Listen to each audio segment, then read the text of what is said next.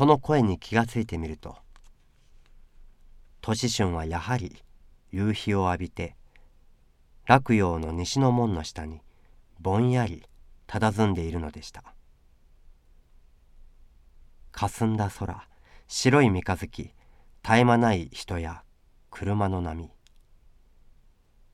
すべてがまだガビ山へ行かない前と同じことです。どうだな。俺の弟子になったところがとても仙人にはなれはすまい。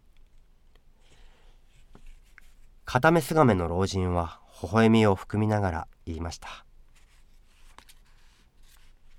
なれません。なれませんがしかし私はなれなかったこともかえって嬉しい気がするのです。年春はまだ目に涙を浮かべたまま思わず老人の手を握りました。いくら千人になれたところが私はあの地獄の神羅殿の前に鞭を受けている父母を見ては黙っているわけにはいきません。もしお前が黙っていたらと鉄管主は急に厳かな顔になってと年春を見つめました。もしお前が黙っていたら俺は即座にお前の命を絶ってしまおうと思っていたのだ。お前はもう千人になりたいという望みも持っていまい。大金持ちになることはもとより愛想が尽きたはずだ。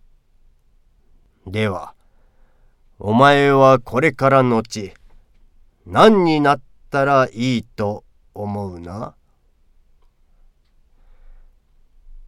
何になっても人間らしい正直な暮らしをするつもりです。年春の声には今までにない晴れ晴れした調子がこもっていました、うん、その言葉を忘れるなよ。